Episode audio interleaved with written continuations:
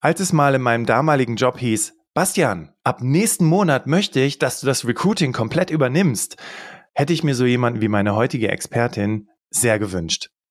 Ich dachte damals, na super, dann muss da ja auch mehr Geld für mich rausspringen. Also bin ich in das Büro meines Chefs und kam fünf Minuten später wieder heraus. Mehr Geld? Unmöglich. Aber das wäre für mich eine riesige Chance zu wachsen und wer weiß, vielleicht könne man noch mal in zwei bis drei Jahren sprechen, sagte mein Chef damals, als ich das Büro verließ. Ein halbes Jahr später habe ich gekündigt und mein Nachfolger, so erfuhr ich im Nachhinein, bekam 15.000 Euro mehr als ich. Unmöglich von wegen. Und damit dir das nicht passiert, habe ich heute eine echte Gehaltsverhandlungstrainerin im Podcast. Herzlich willkommen, liebe Celine Münstermann. Danke dir für die Einladung. Ich freue mich dabei zu sein und auf die heutige Folge. Berufsoptimierer, dein Karriere-Podcast. Hier hörst du jede Woche neue Tipps zur Bewerbung und beruflicher Entwicklung. Viel Spaß bei der heutigen Folge. Willkommen zurück im Berufsoptimierer Podcast. Ich hoffe, du hattest einen guten Start ins neue Jahr. Und wie wir alle wissen, sind die Aussichten im Hinblick auf das Thema Kosten nicht gerade rosig. Aber nicht verzagen, Podcast hören. Celine steht in den Startlöchern, dir alle wichtigen Tipps mit an die Hand zu geben, damit deine nächste Verhandlung ein Erfolg wird. Denn ihre Mission ist es, eine marktwertgerechte Entlohnung für weibliche und männliche, denke ich, Celine, oder? Young Professionals. Ja. ähm, zu erreichen. Celine, vielleicht magst du noch gerade ein paar Worte zu dir selbst sagen und dann würde ich sagen, steigen wir doch ein. Ich bin Celine und aus Leidenschaft Gehaltsverhandlungstrainerin und Marktwertfinderin, weil es wichtig ist, dass du fair bezahlt wirst, weißt, was du möchtest, wonach du fragst und dann auch überzeugend für dich einforderst und weißt, dass das angemessen ist. Das heißt, selbst wenn dann solche Argumente kommen wie, das ist unangemessen, weißt du dann, nachdem du mit mir gearbeitet hast, dass das wirklich unberechtigt ist. Das, was du forderst, ist angemessen und entspricht auch dem, was du dir vorstellst, wo du hin möchtest. Und darum geht's ja, dass du dich da entwickelst. Ja, und das Coole ist, Celine ist ebenfalls angestellt, arbeitet seit 2016 als strategische Einkäuferin und Leute, es gibt zwei Abteilungen im Unternehmen, bei denen die Verhandlungskompetenz Teil der Stellenbeschreibung ist. Und das ist der Vertrieb und der Einkauf. Also wir haben hier nicht nur eine echte Gehaltsverhandlungstrainerin, sondern wir haben auch jemand, der das gelernt hat. Celine, Du hast die Geschichte zu Beginn gehört und ähm, ich habe es ja schon gesagt, hätte ich doch bloß schon früher von dir gewusst. Was hättest du mir in so einer Situation geraten? Ich hätte dir geraten, was ich damals gemacht habe, weil mir ist das auch passiert, weil es ist gar nicht so selten, wie man vielleicht denkt, dass einer angestellten Person in einem Unternehmen angeboten wird, übernimm doch die Führungsrolle hier, ähm, das ist ja eine super Chance für dich, mach das zum gleichen Gehalt, Dankeschön. Ne? Und ist ja total die Wertschätzung, dass ich dich hier anerkenne und dir die Beförderung gebe und dann können wir in zwei, drei Jahren reden. Genau ganz klassisch, wie es bei dir passiert ist, ist sehr typisch. Und bin ich absolut kein Fan von, weil wenn die Person diese Rolle ausfüllt und den Job macht, dann bezahl sie auch fair dementsprechend. Das ist meine Meinung dazu. Und mein Tipp wäre gewesen, was ich nämlich dann gemacht habe, ist zu sagen, ich brauche Bedenkzeit.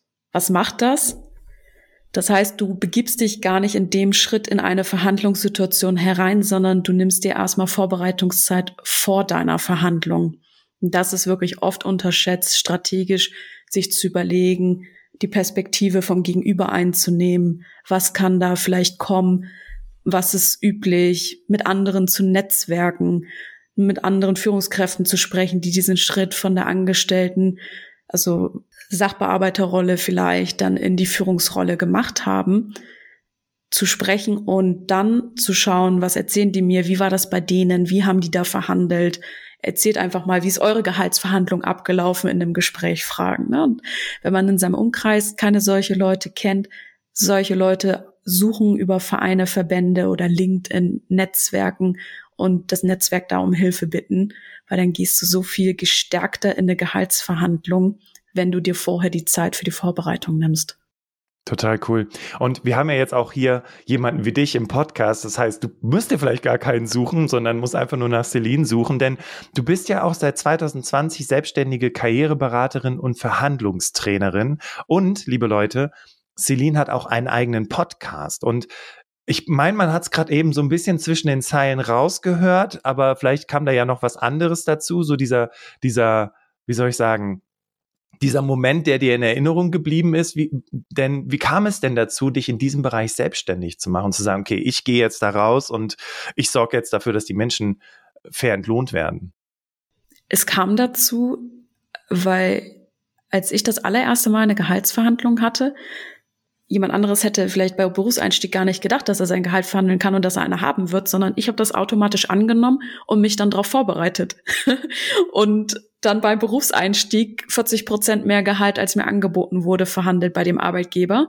Das war so hoch und möglich, weil ich das auf konkrete Zahlen stützen konnte. Ich konnte wirklich sagen, okay, das ist der Umsatz, das ist, okay. was ich hier reinbringen kann, das sind die Produkte, die ich einkaufen kann, das sind die Einsparungen, die ich erwirken kann. Also es war wirklich ganz konkret, deswegen war die Prozentzahl bei Berufseinstieg so hoch bei der Verhandlung. Aber es war für mich ganz klar, dass ich verhandle. Und erst als ich dann nach ein paar Monaten die Einkaufsleitung der Abteilung übernommen habe und ein Team aufgebaut und eingestellt habe und dann Bewerbungsgespräche geführt habe, wir hatten keine Personalabteilung, also habe ich auch die Stellenausschreibung geschrieben und ein Gespräch geführt. Und dann saßen mir Leute gegenüber, da habe ich richtig gemerkt, dass sie sich in einer Bittstellerrolle fühlen und den Gedanken eher haben, Hauptsache Job. Krass. Und gar nicht danach fragen, was ist denn noch möglich, weil, können wir über Gehalt und die Kondition sprechen. Und das fand ich sehr schade, dass da gar nicht über das Thema gesprochen wurde.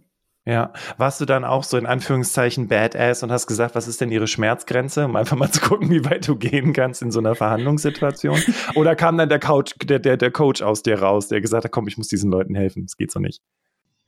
Ähm, weder noch tatsächlich, weil ich in dem Moment natürlich die Unternehmensinteressen vertreten habe und ich aber gleichzeitig ähm, es moralisch verwerflich finde, wenn ich dann gesagt hätte, was ist denn deine unterste Schmerzgrenze?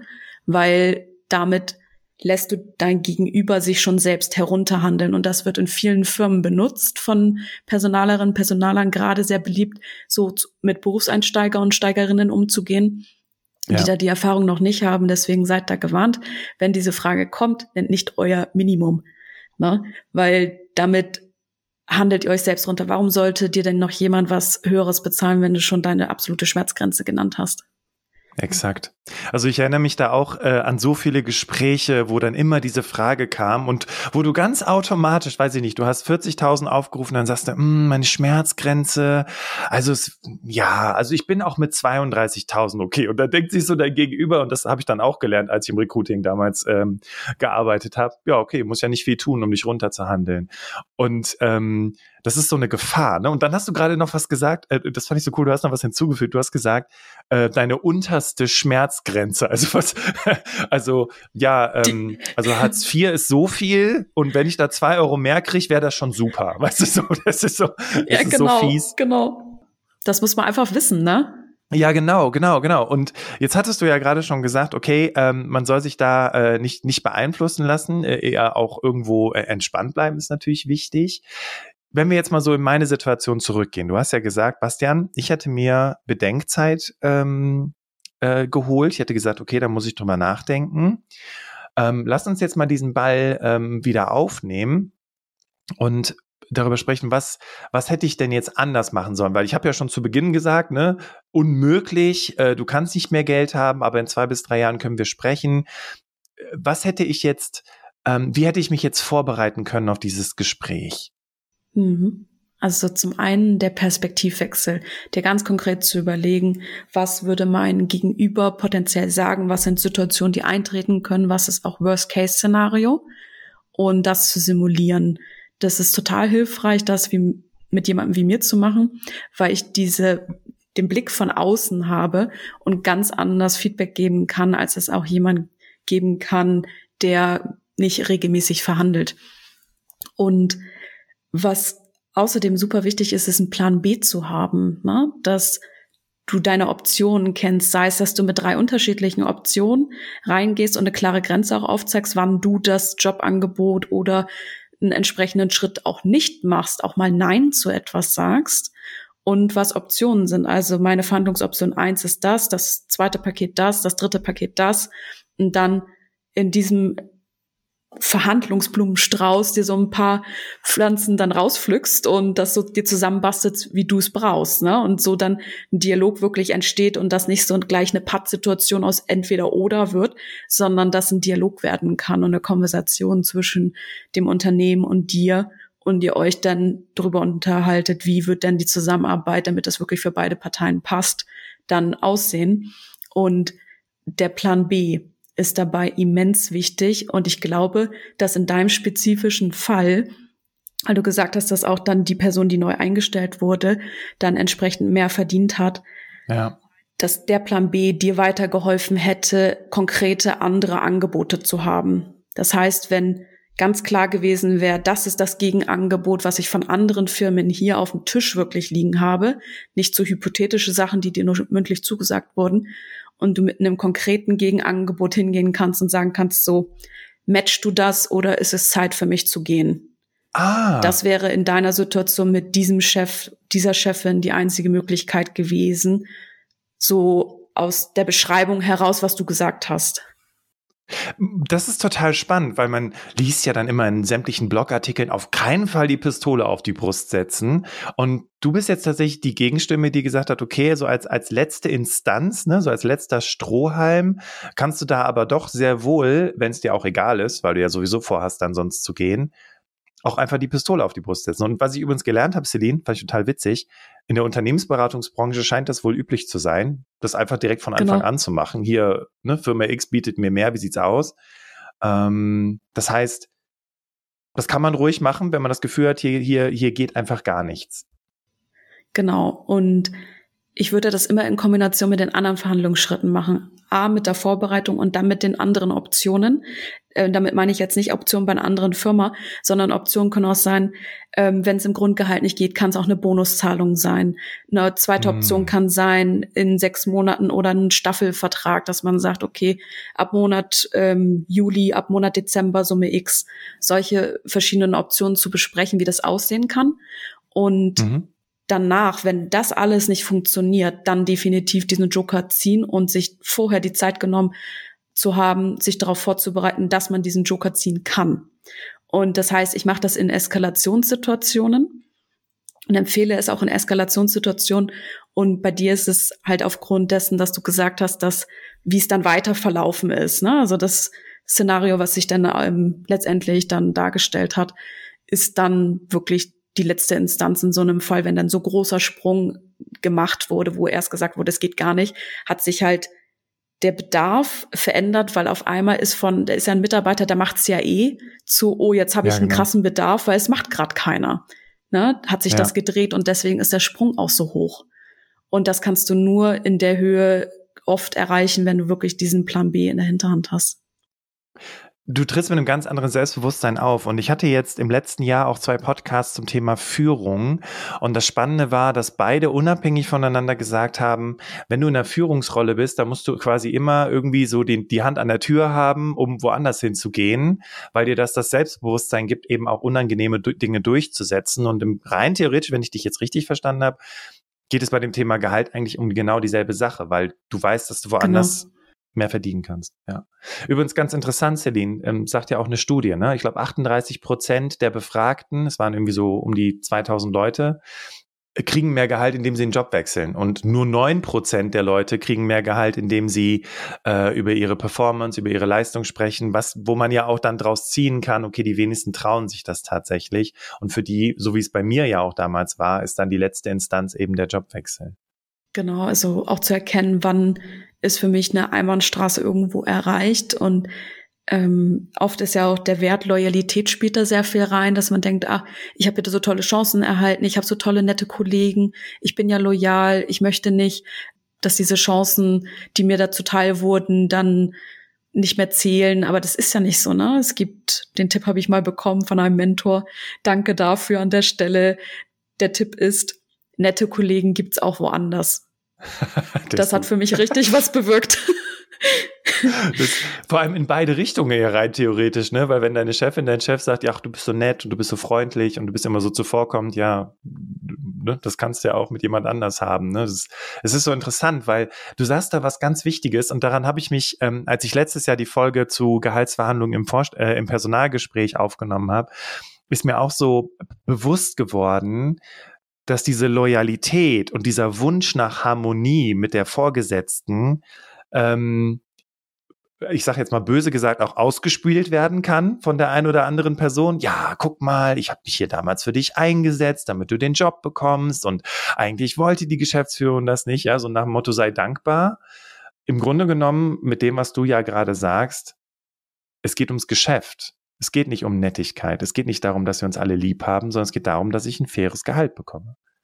Genau, und das kann man trotzdem sympathisch, empathisch und auch verhandeln und dabei auch man selbst bleiben, also wirklich sich selbst überlegen, was will ich, was ist mir wichtig, ne? Weil oft wird man auch in Verhandlungen so ein bisschen fremdgesteuert, was du auch gerade sagst, so ein bisschen geht's manchmal, ich hatte so oft jetzt noch nicht das Vergnügen, sowas Manipulatives zu erleben, aber sowas kann ausgespielt werden, ne?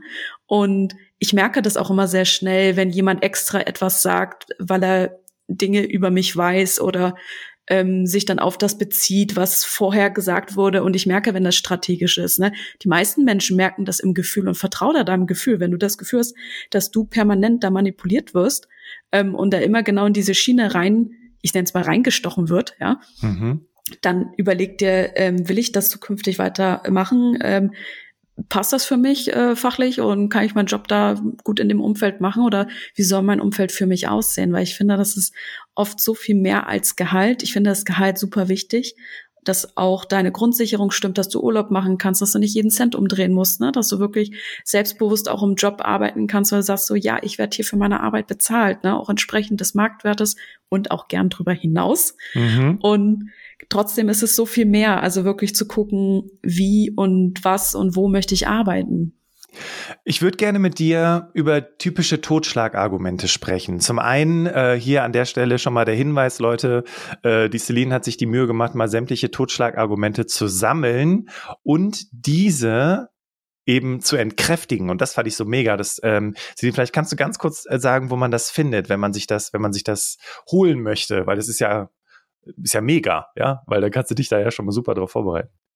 Genau, dieses Goodie ist zusammengestellt aus echten Gehaltsverhandlungen. Das heißt, es sind Argumente, die Chefs und Chefinnen in echten Gehaltsverhandlungen verwendet haben. Und ich habe euch da Antworten in das PDF mit eingefügt. Und das könnt ihr euch herunterladen auf meiner Webseite auf www.meinwunschgehalt.de, direkt auf der Startseite und auch verlinkt.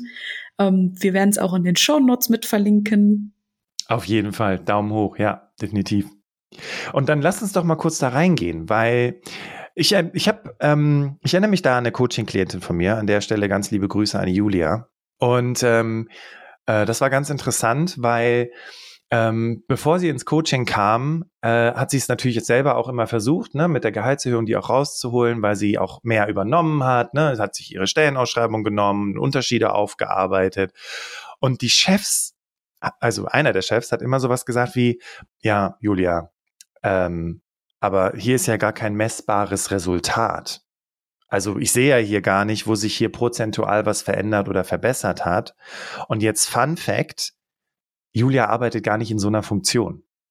Mhm. Also ne, so nach dem Motto, du musst mir hier irgendwas beweisen, was laut deines Jobs überhaupt gar nicht möglich ist. Ergo ist es völlig unmöglich, dass du irgendwann mehr Gehalt bekommst. Was ist dein Tipp für Julia? Sich tatsächlich selbst zu überlegen, wie du es messbar machen kannst, weil äh, das ist etwas, was ich mit meinen Kundinnen mache. Konkret, sie erzählen mir dann von ihrem Job und aufgrund dessen, was sie erzählen, machen wir dann eine PowerPoint oder schreiben uns Punkte zusammen, die sie aufarbeiten dann im Nachgang an die Trainings, was konkret sie messbar machen können. Also was sind die Funktionalitäten? Sei es zum Beispiel, dass man im Customer Service arbeitet, dann auch solche Sachen wie Retention, Customer Retention. Das sind oft Dinge, die gar nicht getrackt werden in Abteilungen. Aber es das heißt nicht, dass du dir nicht deine drei Kennzahlen tracken kannst und auch sagen kannst, wie hat sich das, seitdem ich hier den Job mache, verändert zum Positiven für die Firma oh, und wie ist der Forecast gut. in die Zukunft. Das heißt, ähm, ich arbeite mit meinen Kunden ganz konkret daran, jetzt wie zum Beispiel auch mit der, ne, wäre dann so ein Paradebeispiel für die Julia, ganz genau zu schauen, wie machst du es messbar, insbesondere wenn dir das einmal passiert ist und du dir vorher noch nicht gedacht hattest, okay, das ist ja eine Zahlen basierte analytische Person, die mit solchen Argumenten kommt, das ist der immer sehr wichtig. In vielen Meetings geht es um Zahlen. Dann, ähm, und du das einmal jetzt erfahren hast und weißt, okay, nächstes Mal gehe ich dann da aber mit meinen Zahlen rein und zeige das auf, weil das entkräftet es extrem, weil du es dann schwarz auf weiß hast. Na, und dann, ich mache dann auch sowas wie mich auf vergangene Behand Verhandlungen beziehen und konkret zu sagen, du, letztes Mal haben wir besprochen, dass die Arbeit messbar sein sollte, um dann die Gehaltserhöhung erwirken zu können. Hier sind die Zahlen. Ja? Mhm. Und dann entsprechend auf der Basis weiter diskutieren. Sehr cool. Also, was, was sie dann noch gemacht hatte, war, sie hat dann einfach zu ihrem Chef gesagt, ja, okay, äh, aber wie mache ich das denn aus deiner Sicht messbar? Und mhm. was war die Antwort? Hat gesagt, ach ja, weiß das ich auch nicht. Das kann ich dir nicht sagen. ja. Genau, genau. Das weiß ich nicht, das kann ich dir nicht sagen. Und das ist so geil, weil sie, da, da, gehst du natürlich auch mit so einem säuerlichen Gefühl aus so einem Gespräch raus und denkst, ja toll, es ist keine Messbarkeit da, er weiß nicht, wie ich es messbar machen soll, also muss ich mir selber irgendwas überlegen. Und bisher, wenn ihr jetzt hier gerade zuhört, irgendwo ist jetzt gerade auch so dieser Punkt in diesem Interview mit Celine erreicht, wo man merkt, okay, es ist, es macht schon Arbeit. Du hast ja, Celine, ganz am Anfang hast du was Wichtiges gesagt. Du hast gesagt, bevor du in die Verhandlungen gehst, in das Gespräch, mach dir Gedanken darüber, was braucht mein Gegenüber? Ne? Also was braucht mein Gegenüber, um da auch, äh, weiß ich nicht, das vor seinem Chef äh, argumentieren zu können, ähm, mich dabei zu unterstützen, dass ich diese Gehaltserhöhung bekomme. Und es macht viel Arbeit. Du hast ja gerade schon gesagt, wie du das auch mit deinen Coaches so ausarbeitest, wie sehr ihr ins Detail geht.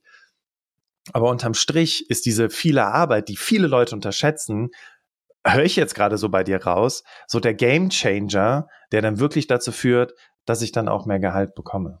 Ja, insbesondere wenn nämlich vorher die Arbeit nicht so sichtbar ist, ist das die beste Art und Weise, wie du es noch sichtbar machen kannst. Auch wenn du wirklich sagst, nee, bei mir gibt's überhaupt wirklich gar nichts. Selbst da kann man Arbeit sichtbar machen, sei es, dass man das Jahr über kommuniziert. Und die Vorbereitung ist wirklich der Game Changer schlechthin. Und genau wie in Julias Fall, das sind solche Fälle, wo ich damit rechne, die Situation, die eintreten kann, ist genau, dass mein Manager, meine Managerin mir sagt, du weiß ich auch nicht genau, aber das wäre schon erforderlich. Ne? Und dann mhm. holst du das aus deiner Tasche und sagst, ja, deswegen habe ich mir hier Gedanken gemacht, lass uns das besprechen. Und dann auf der Basis auch wieder fragst, ne, was sind dann noch weitere Ideen, wie wir das ausgestalten können und dann Fragen stellst. Und zu den Totschlagargumenten wollte ich noch was sagen, weil du ähm, gibst einige und das Effektivste da wirklich ist, Fragen zu stellen. Das ist die einfachste Art und Weise, Argumente zu entkräften, ist, indem du genauer nachfragst, weil Generalisierungen, Pauschalisierungen werden ganz oft benutzt in Gegenargumenten von Chefs. Und deswegen da an der Stelle nachfragen, Verbindlichkeit schaffen und konkret werden. Das sind wirklich die Schritte, die da helfen. Ich würde gerne noch was hinzufügen. Und zwar aushalten, dass dein Gegenüber genervt reagiert. Ja. Oder? Weil das ist ja auch durchaus Methode. Also wir sitzen jetzt im Gehaltsverhandlungen, du bist meine Mitarbeiterin. Ähm, ich sag zu dir, ja, aber ganz ehrlich, Celine, also in diesem Jahr war ich jetzt nicht wirklich zufrieden mit deiner Arbeit. Dann sagst du wahrscheinlich, ich habe in dem Fall mir vorher Gedanken gemacht, bin ich zufrieden mit meiner Arbeit? Wie hat sich das gezeigt? Und ich sage dann auch, das sehe ich anders und sag konkret meine Meinung. Und dann danach frage ich auch nach, woran machst du das fest? Ah, sehr gut. Und dann reagiere ich total genervt und sage, meine Güte, Celine, wir hatten das doch schon vor zwei Wochen. Also äh, Ne? So, und dann, und dann sitzt du da und dann denkst du, ja, schöne Scheiße, Entschuldigung. Mhm. Und das ist dieses Aushalten, ist so wichtig, weil im Grunde genommen, wenn jemand jetzt anfängt, genervt zu reagieren, die Augen zu rollen oder zu sagen, Celine, was, was, was, was soll ich dir jetzt sagen? Bedeutet das doch eigentlich nur, mir sind die Sachargumente ausgegangen. Ich weiß jetzt nicht, was ich sagen soll, um dir mehr Geld zu geben. Kann das sein? Das kann auch sein, ja. Ja, es ist interessant. Mir ist es so in der Form noch nicht passiert. Ähm, aufgrund dessen, dass ich wirklich sehr viele Pläne vorab mache und dann habe und auch konkret sage, wie möchte ich mich weiterentwickeln. Und ich bespreche auch unterjährig auch mal, wie läuft es denn überhaupt, ne? Und passen die Erwartungshaltung zusammen und lass mich dann nicht von Erwartungshaltungen, die da irgendwie nicht erfüllt worden sind, im Jahresgespräch überraschen. Da hast du gerade was super Wichtiges gesagt, weil im Grunde genommen heißt das doch, die Gehaltsverhandlung findet eigentlich nicht oder die Vorbereitung auf die Gehaltsverhandlung ist nicht an dem Datum, wo alle Mitarbeitenden zum Personalgespräch kommen, sondern die findet eigentlich über das ganze Jahr statt. Ja, das ist richtig. Also klar musst du dich nicht jeden Tag zehn Minuten damit beschäftigen, sondern kannst auch mal gebündelt irgendwie drei, vier Tage machen. genau, aber ja, also Kommunikation gehört auf jeden Fall dazu und das machst du ganzjährig, klar, ne? Also das, und es lohnt sich, das ist es halt. Weil oft denkt man, ah, die 50 oder die 100 Euro oder die 500 Euro, ähm, boah, das können die sich echt sparen. Ich finde, das sollte viel höher sein. Ja, darf auch mal höher sein. Allerdings rechnet dir das aus, was das immer in, auch in drei Jahren, in zehn Jahren bedeutet, auch Positionswechsel, die du anstrebst, was außer Gehalt kannst du noch verhandeln. Na, also es, wenn es da sehr viel Widerstand bezüglich der Beträge gibt und es auf der Grund der wirtschaftlichen Lage wirklich nicht machbar ist. Ne? Es kann durchaus auch mal sein in gewissen Branchen, dann zu schauen, was geht noch. Was, worüber kann man sprechen? Stunden reduzieren. Habe ich auch gemacht.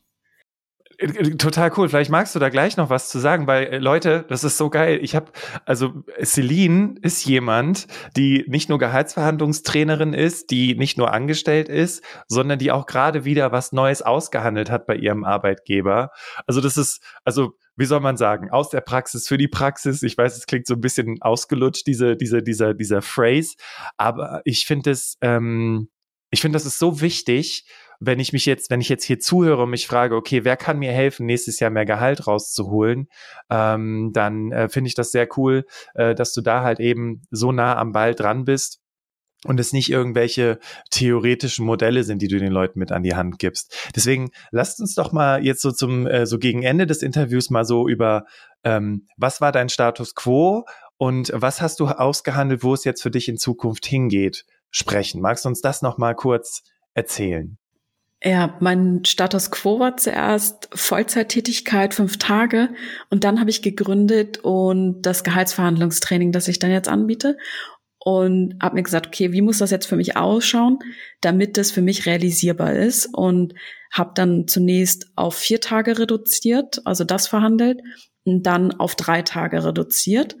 Und dann durch einiges an Leerlauf, was ich hatte in der Tätigkeit im Einkauf, habe ich mir dann gesagt, okay, ich möchte noch mal eine Veränderung haben und ich habe sehr viele interne Prozesse kennengelernt. Ich möchte jetzt auch noch mal die Kunden und Projektprozesse kennenlernen, die anderen Stakeholder in der Firma, um wirklich so den ganzheitlichen Überblick in der Firma dann auch zu haben. Und ja, kam auch durch Gespräche mit dem Geschäftsführer als auch mit anderen ähm, Stakeholdern dann dazu, dass ich ins Projekt wechseln konnte. Habe dann, dann drei Monate gearbeitet und ja, dann ein paar Gespräche geführt, auch mit den Leuten auf dem Projekt. Und dazu kommt es dann jetzt, dass ich wechseln kann, auch die drei Tage wieder als Scrum Master auf einem IT-Projekt in der Automobilbranche dann arbeiten kann. Das heißt, ähm, es ist eine Projektmanagement-Aufgabe und da bist du dafür zuständig, mit den Entwicklern, den Kunden und auch der Projektleitung zu kommunizieren und zu schauen, dass da die Bedürfnisse alle erfüllt werden oder auch wenn mal was nicht geht, das zu kommunizieren, warum geht es nicht, Prozesse klar transparent zu machen und zu verbessern. Und da freue ich mich sehr drauf. Es macht mir sehr viel Spaß und die Meetings zu moderieren mache ich auch super gerne. Und das hat sich jetzt für mich verändert und das gibt mir auch mehr Energie wieder für die Selbstständigkeit tatsächlich, weil dieser Leerlauf, da haben wir immer so viel Energie gezogen und dadurch, dass ich jetzt wirklich weiß, okay, das sind die Sachen, die ich jetzt hier im Projekt bewegen und bewirken kann, gibt mir das auch wieder ganz viel für dieses Gehaltsverhandlungstraining, das ich anbiete, dass ich da wieder mit einer ganz neuen Energie reingehe, weil ich einfach, ja, so meine Balance gefunden habe, ne? Weil es muss nicht entweder oder sein, sondern darf auch und sein. Und das, das würde ich gerne noch ergänzen, weil ich das so cool finde. Stichwort gläserne Decke. Weil du hättest ja auch sagen können, ich bin Celine, ich bin strategische Einkäuferin und ich bleibe jetzt bis zum St. Nimmerleins-Tag strategische Einkäuferin, weil ich kann ja nichts machen.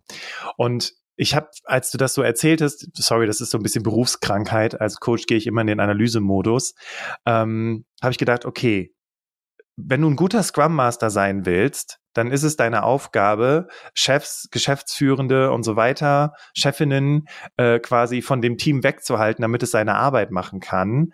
Und du bist tagtäglich in Verhandlungen über, ähm, wie sind die, weiß ich nicht, was sind die Aufgaben für die Woche, ähm, bist tagtäglich in Verhandlungen mit Vorgesetzten, weil die schon wieder, weil die vielleicht auch nicht so richtig verstehen, wie Scrum funktioniert. Ähm, und das, das, das ist so spannend, weil hier ist ja dann, hier kann ja dann eine Parallele sein zwischen dem, was du bisher gemacht hast und warum du äh, in dieser neuen Rolle halt eben auch so gut und später dann auch erfolgreich sein wirst. Also Chapeau, richtig cool.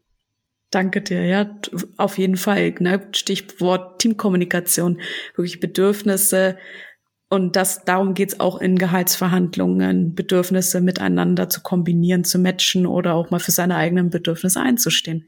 Stichwort ähm, Verhandlungen. Ich würde das gerne noch kurz aufgreifen, weil als du damals gesagt hast, ich reduziere meine Stunden, ich möchte sie gründen, ich, ich bin ja selber, äh, ich habe ja selber ein Team und ähm, ich weiß, also ich weiß früher, als ich noch äh, nicht in so einer Führungsrolle war, äh, da habe ich Dinge ganz anders gesehen. Heute in der Führungsfunktion denkst du da halt anders, du denkst viel globaler, viel mehr als Unternehmen.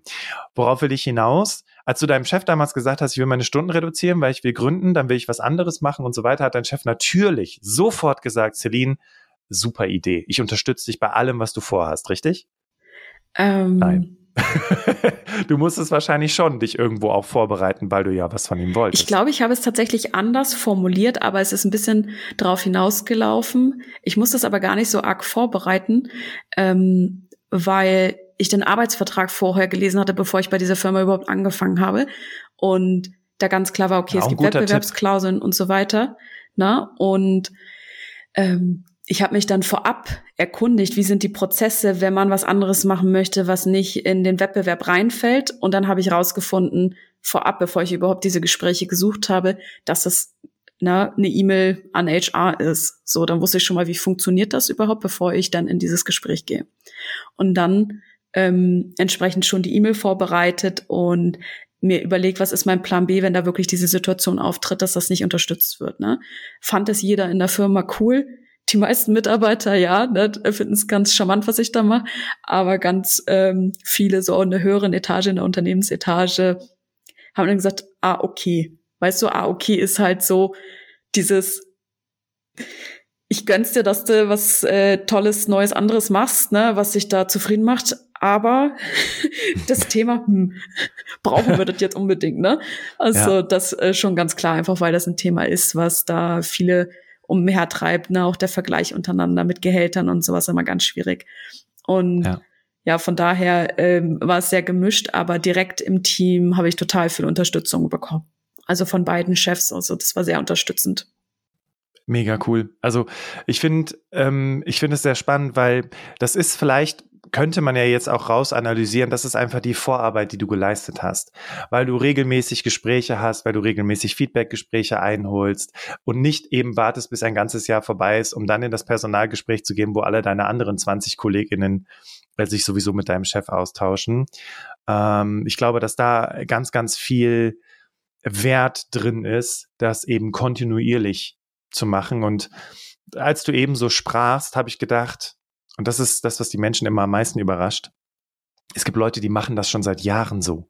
Und das sind so die Leute, die dann irgendwann an dir vorbeiziehen. Ja, mit denen du gestern noch in der Kaffeeküche gestanden hast und darüber gemotzt hast, dass man hier nicht weiterkommt und am nächsten Tag liest du dann in der Firmen, im Firmenintranet, dass der und der oder die und die äh, jetzt auf diese Position gehoben wurde und du denkst dir so, hä?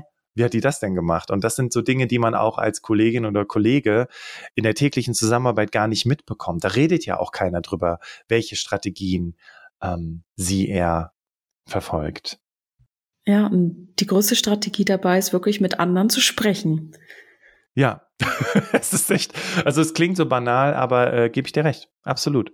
So, liebe Leute, bevor wir so langsam zum Ende des Interviews kommen, ist mir, während ich Celine zugehört habe und ich fand es auch mega beeindruckend, was Celine so erzählt hat und wie sie es gemacht hat, ähm, eine Frage im Kopf rumgeschwirrt, die ein bisschen provokativ ist. Und die würde ich jetzt stellen und ihr könnt am Ende entscheiden, ob ihr mich hasst oder ob ihr das fair findet, dass ich diese Frage stelle. Und deswegen stelle ich sie jetzt einfach. Celine, aus deiner Sicht, ist der Gender Pay Gap ein selbstgemachtes Problem? Nein, das schon mal vorweg. Und etwas dazu noch zu sagen. Der Gender Pay Gap ist der Gehaltsunterschied auf die Geschlechter bei vergleichbarer Rolle und Tätigkeit. Und der ist gar nicht unerheblich. Ähm, ich meine, der ist jetzt gerade so bei sechs oder acht Prozent war das, wenn der ähm, wirklich, wenn gleiche Tätigkeiten verglichen werden.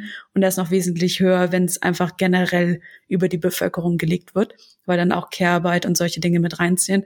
Und das ist ein gesellschaftliches äh, Multischichtproblem, nenne ich das mal. Okay. Das heißt, es ist aus ganz vielen verschiedenen Komponenten setzt sich das zusammen, weil es ist nicht alles schwarz und weiß. Ne? Es ist, Situationen sind komplexer und es ist dadurch bedingt einmal, ähm, wo bewirbst du dich, ne? was für Jobs machst du, also wofür entscheidest du dich selbst. Es ist aber auch, was kann die Firma überhaupt machen? Wie sind die Umsätze. Und gleichzeitig ist es auch der Standort, wo bist du vielleicht sozial verankert?